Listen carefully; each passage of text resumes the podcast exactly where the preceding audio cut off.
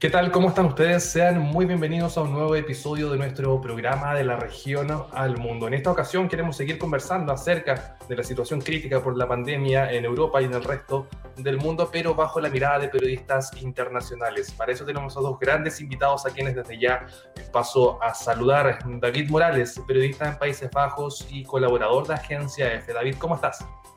Bien, muy bien, pues eh, trabajando como de costumbre con un poquito de calor en Países Bajos estos días algo de envidia tenemos entonces aquí desde Chile. También saludamos a María Antonia Sánchez Vallejo, periodista en cobertura internacional del diario El País. María Antonia, muchas gracias por aceptar nuestra invitación.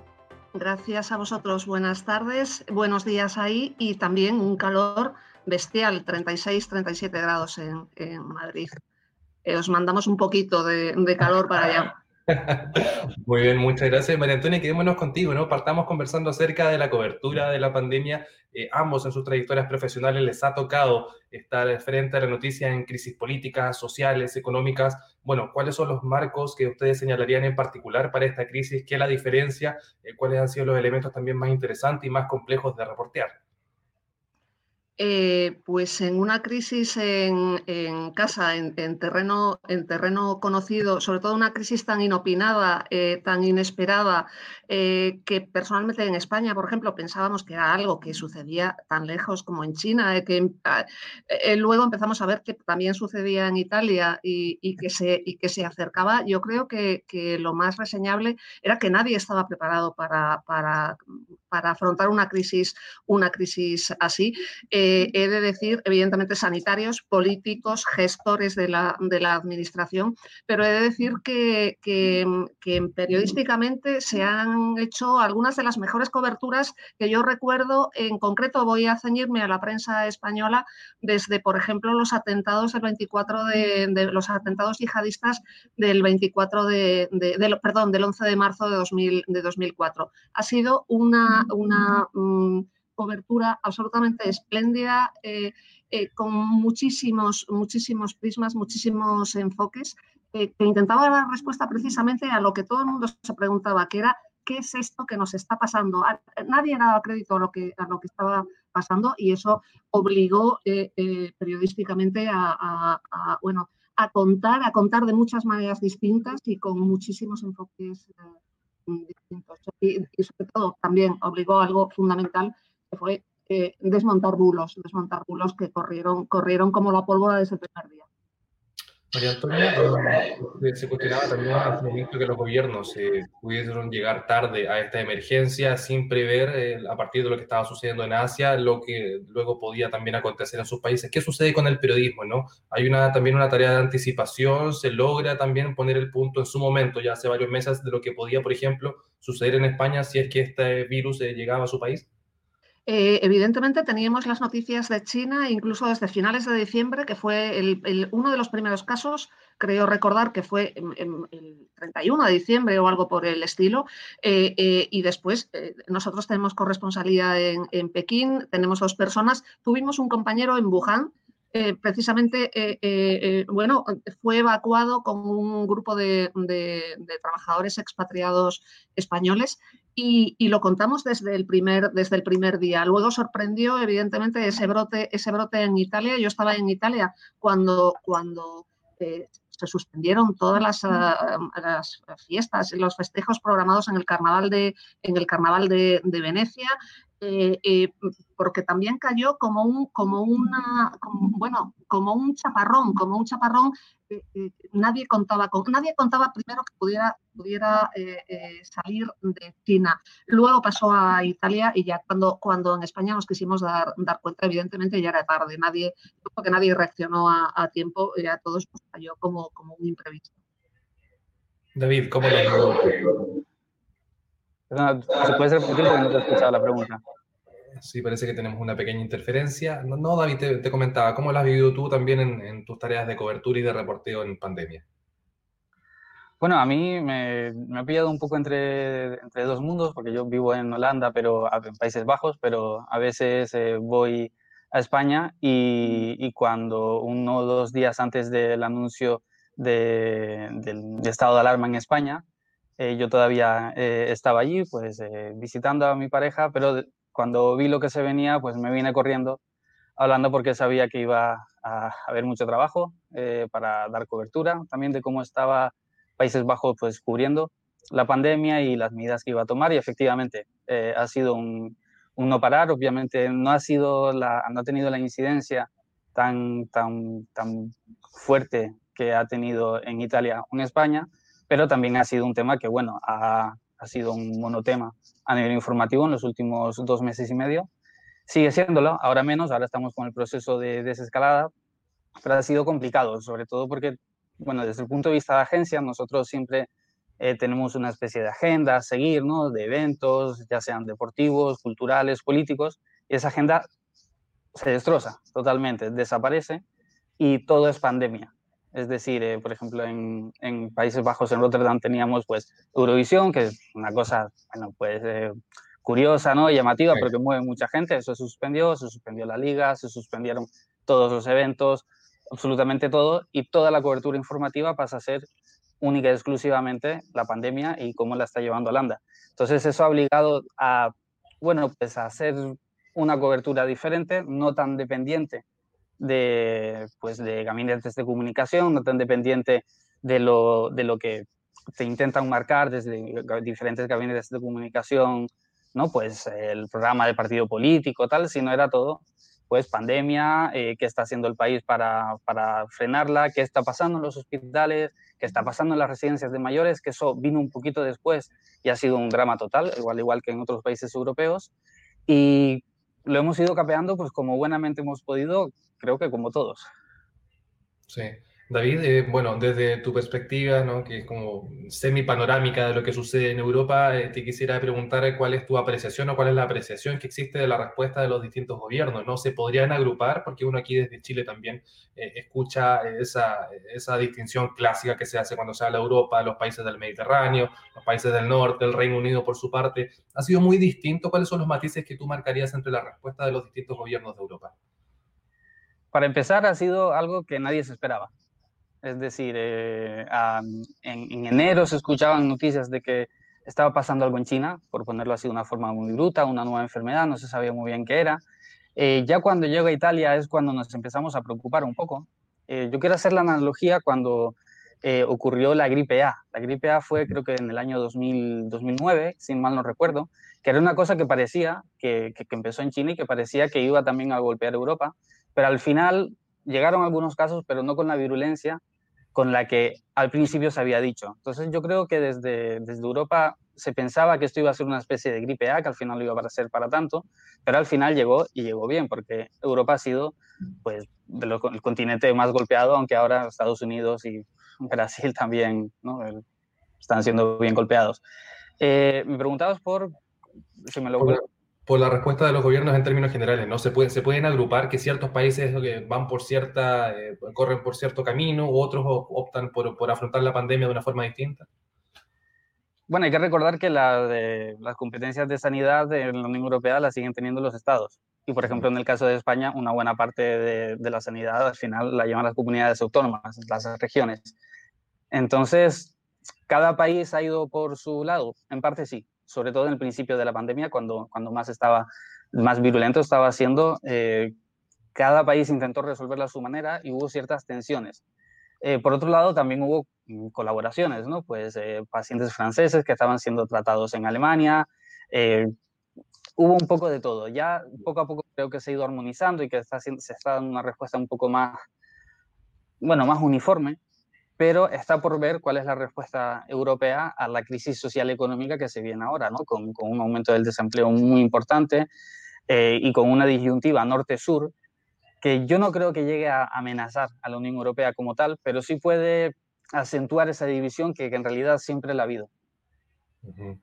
María Antonia, em, eh, hablemos de lo mismo, pero no sé si te parece, hagamos un acercamiento a lo que sucedió con el gobierno de España. Eh, nosotros también aquí seguimos con atención las ruedas de prensa. Eh, la gestión del gobierno de Pedro Sánchez también parte precisamente por ese nivel, por ese piso quebradizo desde lo político, lo conversábamos antes de comenzar a grabar, la situación de, de, los equilibrios en el, en el Congreso, cómo también se está viviendo eso desde la arena política en España, cuánto esto ha afectado al gobierno y también cuánto quizás en algunos elementos puede fortalecer eh, su gestión. Eh, bueno, querría añadir a lo que comentaba David antes sobre Europa, em, que yo creo que esta pandemia ha roto algún tabú. Eh, me refiero a un caso, a un caso, concreto. Los eficientes nórdicos, como Suecia, mm, bueno, han demostrado que esa eficiencia a la hora de gestionar una un desafío tan, tan, tan descomunal como, como, la pandemia del coronavirus no ha sido tal esa, esa eficiencia. Y que sin embargo países pequeños como Portugal o Grecia han, han, tenido un desempeño absolutamente soberbio, aunque es verdad que ahora están registrando ciertos brotes, pero Portugal y Grecia han sido dos de los ejemplos de buena gestión del, del coronavirus con pocos, uh, con pocos casos de contagio, con un confinamiento decretado eh, eh, casi inmediatamente y que han minimizado muchísimo el riesgo que hemos corrido otros países donde probablemente no lo hemos visto venir tan, tan, tan claramente. Entonces, bueno, eso a mí como europea y como europea del sur, eh, a los que siempre, a los europeos del sur, los del norte nos miran por encima del hombro y dicen que somos unos vagos, unos holgazanes, unos perezosos y que lo único que hacemos es vivir a cuenta de el contribuyente del norte, que es el que, el bueno, el que contribuye y el que nos paga los vicios y el, dolce farniente al, sol. Bueno, pues no es, es, malo alegrarse de una pandemia como esta, pero me alegro de que en este caso eh, la gestión de Portugal, la gestión de Grecia, haya demostrado que en los países del sur también somos perfectamente capaces de gestionar y de administrar algo como, como, como eh, y Suecia, por ejemplo, ha quedado en evidencia con, eh, algunas de las peores, de las peores cifras de, la Unión Europea. Eh, paso al, tema de España. El tema de España, bueno, al estupor inicial, a la em, conmoción, diría, a la conmoción social, sanitaria de de unos profesionales de la salud mal equipados, eh, mm, un país dependiente de, eh, bueno, de insumos eh, básicos para, afrontar la pandemia procedentes de China y que nos teníamos que andar prácticamente jugando y regateando con, otras, con otros países del mundo para poder tener un cargamento de batas de, de protección o de mascarillas, pues a, esa, a, esa, a ese arranque inicial ha dado paso una, eh, bueno, una polarización creciente, una polarización de la, de la sociedad española eh, eh, y una polarización sobre todo política. O sea, ahora se están, se están pidiendo responsabilidades en, una situación en la que yo creo, personalmente es mi opinión, yo creo que lo, que, lo único que, pide ahora este, este momento es sumar de sumar esfuerzos y no contrarrestar. Y estamos en esa fase, estamos en, la fase de la judicialización de, casos, de las querellas por, por negligencia, eh, por, mala gestión, por ejemplo, de las, eh, de las, de las residencias de, mayores, eh, también contra sanitarios, también contra el, contra el gobierno, contra la administración. Bueno, es un, es un panorama feo, es un panorama feo de ver, sobre todo cuando hay tantos muertos, tantos muertos detrás y tanto dolor detrás, y, todo el dolor que va a venir con, las consecuencias económicas y sociales de la, de la pandemia. Lo peor, no digo que lo peor esté por venir, porque hay muchos miles de muertos y muchos miles de familias, de familias eh, eh, eh, conmocionadas, pero lo peor está por venir y el, clima político no ayuda en, absoluto. El gobierno no tiene los apoyos suficientes, está sobre la, bueno, sobre la cuerda floja y dependiendo de pactos, eh, eh, parece que además, bueno, por, por eh, aritmética política se van decantando por un lado o por otro en función de los, de los intereses. Ahora viene el momento de aprobar los presupuestos, que va a ser un momento clave para, para, el, para el gobierno y, evidentemente todo está tocado, como decía David, todo, toda la información está tocada por la pandemia y desde luego toda, la, toda acción de gobierno está tocada por, por la pandemia. María Antonia también más una intervención anterior acerca también del desafío de, de, poder desentrañar las informaciones falsas, los bulos, como se les menciona en España, cuando hay tanto cruce de información, cuando también muchos gobiernos cautelan la entrega de los datos y a veces hay que también apostar a incluso a ciertos tipos de filtraciones, cómo se ha tenido que desarrollar ese trabajo de chequeo, de rechequeo, de contrachequeo de la información precisamente para llegar eh, con eh, con todos los datos precisos hacia una comunidad que está eh, ferviente de soluciones y precisamente de información veraz. Pues eh, eh, precisamente, precisamente ha sido, ha sido un momento de, pero casi de una lucha personal, no digo ya como, como profesional en el ejercicio diario de la profesión, sino como ciudadana española, yo he tenido que frenar en grupos de WhatsApp de familia, de amigos, de, conocidos, eh, cadenas, de, cadenas de bulos, cadenas de, bulos, bueno, que a saber a qué, a qué intención obedecen, pero mm, mm, por lo menos cualquier periodista puede tener los criterios, puede tener el tamiz para, para, para frenar esa, esa, información malintencionada en muchos, en muchos casos. Eh, evidentemente, en las redacciones, en la redacción de mi, de mi periódico hay un equipo eh, especializado en ciencia y otro en sanidad y evidentemente era más, era más fácil hacer frente a, esta, a, esta, especie de guerra, de guerra del bulo, de guerra mediática, pero la población, la población está absolutamente mm, mm, bueno, mm, indefensa ante, ante ese tipo de, ese tipo de, información y, desde luego han, proliferado los, los, los bulos. David, ¿cómo te, ¿cómo te las has visto tú también con las fake news, con los bulos y con la falta de información respecto a datos tan sensibles como, por ejemplo, cantidad de contagios, muertos probables, etcétera? Bueno, aquí piensa que yo estoy en, en La Haya y, por ejemplo, tenemos en la Corte Penal Internacional y nos ha tocado pues eh, desmentir un bulo que se difundió ampliamente en prensa española, incluido en algún periódico que guarda algún prestigio, eh, diciendo que eh, la Corte Penal Internacional había admitido a trámite una denuncia contra el presidente Pedro Sánchez eh, por, eh, por, la pandemia y los muertos de, la COVID-19.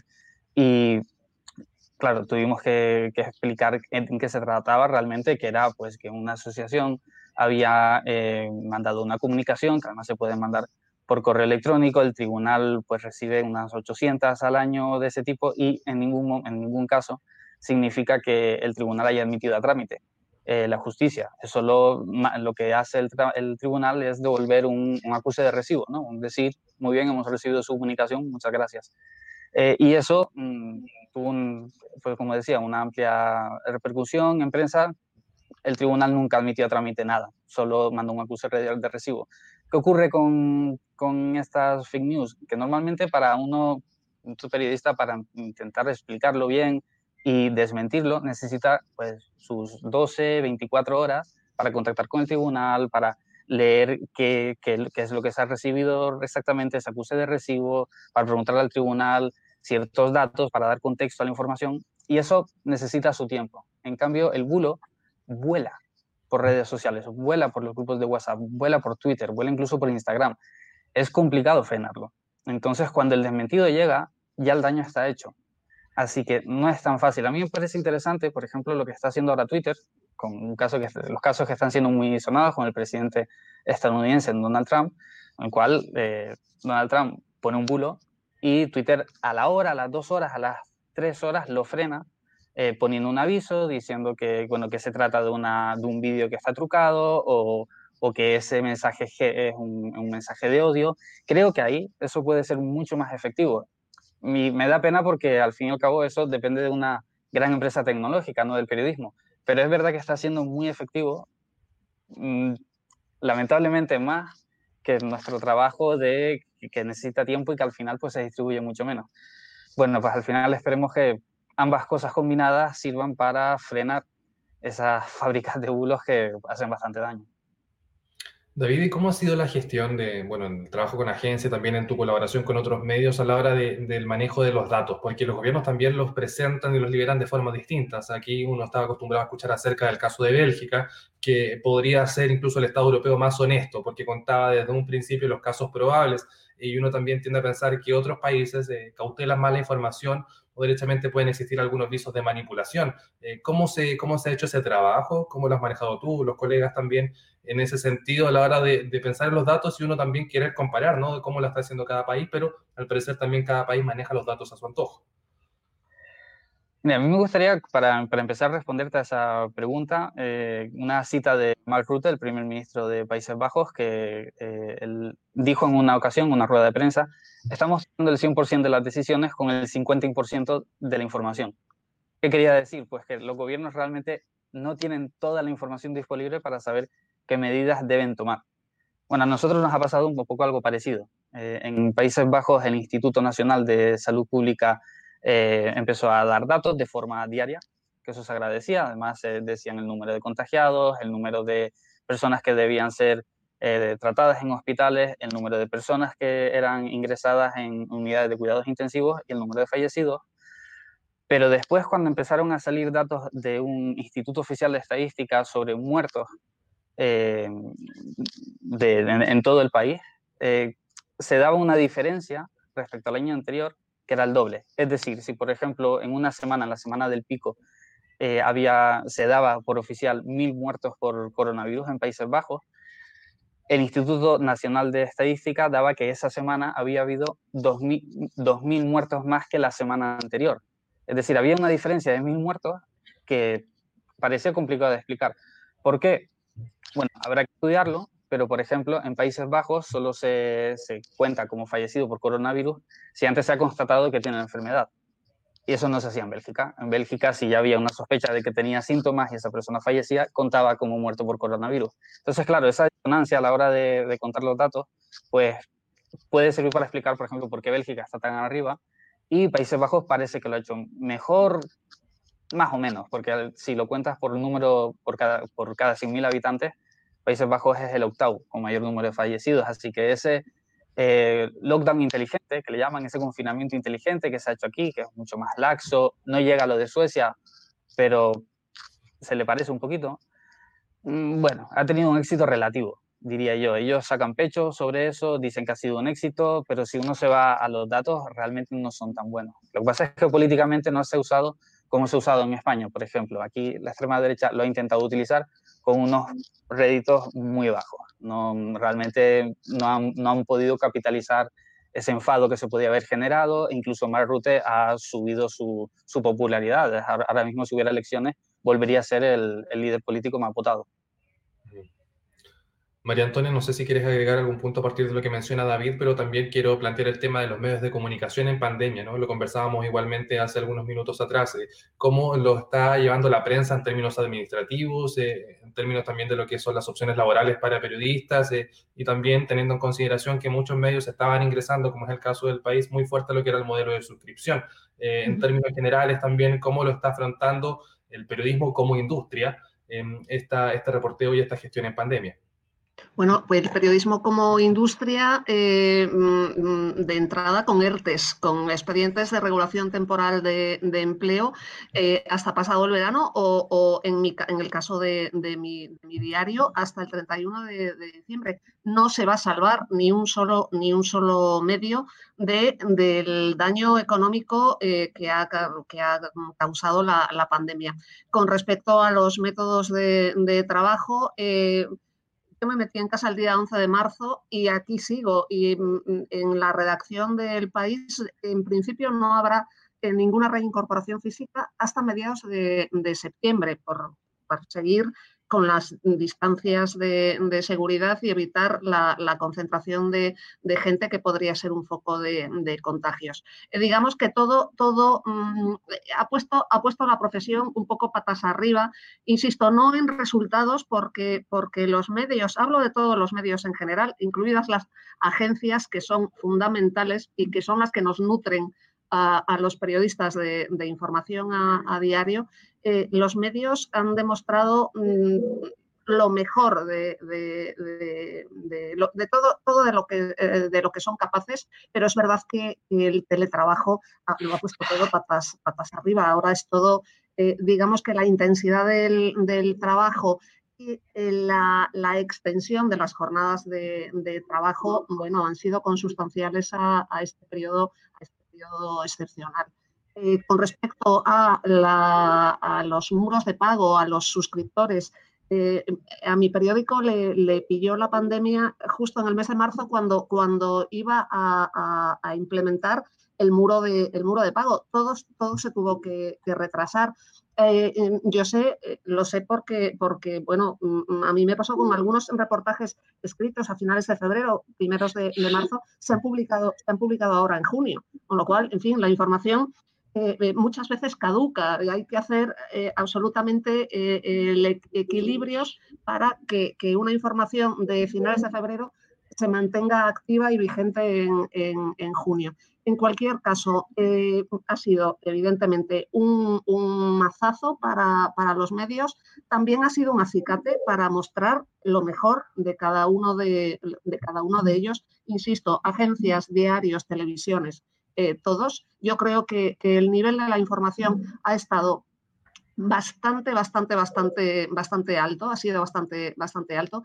Y con respecto al futuro, mm, bueno, el futuro que nos separe a todos las consecuencias económicas de, la pandemia no, no, no va a ser muy halagüeño, que digamos. María Antonia, eh, lo que se está escuchando en Europa, que lo que puedes también leer tú acerca de la situación de América Latina y, el coronavirus, que también sé que cabe alguna línea eh, para Chile, un país que estaba viviendo la estela de las movilizaciones sociales de octubre y se encuentra también eh, con esta crisis sanitaria. ¿Cómo se está viendo desde Europa em, la pandemia en América Latina, que ha sido señalado incluso por la Organización Mundial de la Salud como el nuevo epicentro de esta crisis sanitaria? Pues eh, se, está viendo, se está viendo así, por, eh, por desgracia, eh, incluso para, para, España, que tendría que estar más, más cerca y que, bueno, de hecho es el, el, único, unión, el único país de la Unión Europea que, que, que, está, que contempla, que ve a América Latina con, con cercanía. Sí, bueno, importan esos, importan los, los datos genéricos, no, no se pormenoriza mucho de si Chile eh, ha tenido una mayor incidencia o evidentemente se habla de Brasil, que es el gigante de, América Latina, se habla de, México, si acaso de Colombia. Poco más, poco más. Con respecto a Chile, es verdad que los medios se ocuparon, se ocuparon mucho de las protestas eh, eh, que surgieron el año pasado en, otoño y que, todos esperábamos la celebración del referéndum en, referéndum constitucional, porque bueno, era algo importante para, para pasar página o no pasarla. Y, bueno, como todo, como todo ha quedado, todo ha quedado opacado por la, por la pandemia, digamos que, que ahora para muchos eh, América Latina es ese lugar eh, que nos que ha heredado, que ha heredado la, carga, que ha heredado eh, la, la, mayor carga del, del coronavirus en, en, el mundo. David, en torno a eso mismo, ¿no? ¿Cuál es la información? ¿Qué es lo que se conoce acerca de América Latina según tu visión? Y, eso, de todas formas, lo quiero matizar con el proceso de desconfinamiento que está viviendo Europa progresivamente, que es algo a lo que nosotros añoramos también, eh, poder vivir en poco tiempo más, ¿no? Aún no llegamos al pic de los contagios ni de fallecidos, lamentablemente, pero eh, ¿cómo estás viendo América Latina y también cuáles dirías tú que son las claves del desconfinamiento exitoso, progresivo eh, y también responsable en el contexto del coronavirus? Perfecto. Mm, América Latina, eh, pues también. Eh, Brasil es ahora mismo el foco informativo más importante que se tiene en Europa. La prensa de Países Bajos eh, se está fijando mucho en la figura de Bolsonaro, de, bueno, pues de su forma de tratar la pandemia, de cómo la posición que tiene respecto a que todo siga abierto. Y es el país posiblemente que, que más está recibiendo el foco. Más allá de eso, sinceramente, poco más no se está atendiendo tanto. Respecto al, a, cómo sería el proceso de desescalada, en España se está haciendo una cosa que creo que bastante bien, que es estar muy pendientes de los posibles rebrotes de contagios y de que cuando sucede un rebrote, pues focalizarlo y eh, que esa comunidad o esa provincia o esa comarca vuelva a una fase anterior en la cual habría más restricciones. Entonces, ese proceso de desescalada, pero atenta, vigilante, con cuidado, y si hay que volver a un paso atrás, pues que no sea ningún drama, sino que sencillamente se controle y, que, no, y que no se, valga la redundancia, que no se descontrole, porque al fin y al cabo lo que pasó al principio fue que no se sabía muy bien qué estaba pasando, hubo un poco control y entonces la tasa de contagios era enorme. Entonces, poco a poco, y veremos qué pasa en otoño, porque aquí mi miedo, no sé si personal y también profesional por lo que leo, es que en otoño podría, el, virus podría ser pues, un poco más peligroso, tener una incidencia mayor, y veremos si los estados, los países están, se han equipado lo suficiente para poderle hacer frente. Porque si tenemos una segunda, una segunda ola, si tenemos otra vez lo que pasó en marzo, más vale que estemos preparados, porque si no, nos dirigimos, no, no quiero ser aburero ¿no? al desastre, pero debemos estar atentos a eso. Perfecto. Bueno, David Morales, periodista en Países Bajos y colaborador de Agencia F, te queremos agradecer por haberte sumado a esta conversación aquí en De la Región al Mundo. A ustedes. Y también queremos agradecer a María Antonia Sánchez Vallejo, periodista en cobertura internacional del diario El País, eh, eh, por este agradable momento de comparar experiencias y también de descubrir cómo se está mirando desde Europa en lo que sucede en América Latina. Pues eh, encantada, ha sido un placer estar con ustedes, contigo David, y, hasta la próxima. Y suerte, suerte sobre todo a Chile. Perfecto, y ustedes también muchas gracias eh, por vernos y escucharnos. Recuerde que todas las semanas el análisis de la coyuntura nacional e internacional aquí en De la Región al Mundo, siempre con el apoyo del programa de estudios europeos de la Universidad de Concepción. Que estén muy bien, hasta pronto.